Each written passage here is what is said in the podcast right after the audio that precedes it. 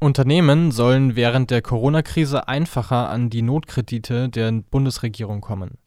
Wie die Süddeutsche Zeitung berichtet, übernimmt die Kreditanstalt für Wiederaufbau KfW bei mittelständischen Betrieben nun 100 Prozent des Kreditrisikos statt bisher 90 Prozent.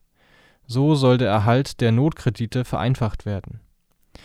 Bedingung für einen solchen Kredit sei, dass das Unternehmen in 2019 schwarze Zahlen geschrieben hat.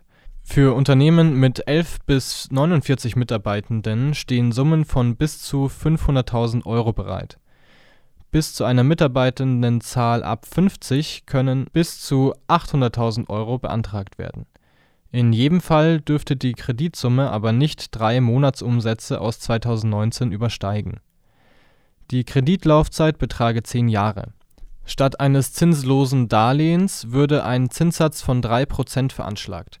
Bei vorzeitiger Rückzahlung können auf ein KfW-Darlehen mit 1,5 Prozent umgeschuldet werden. Ab Donnerstag könnten Banken die neuen Kreditanträge bearbeiten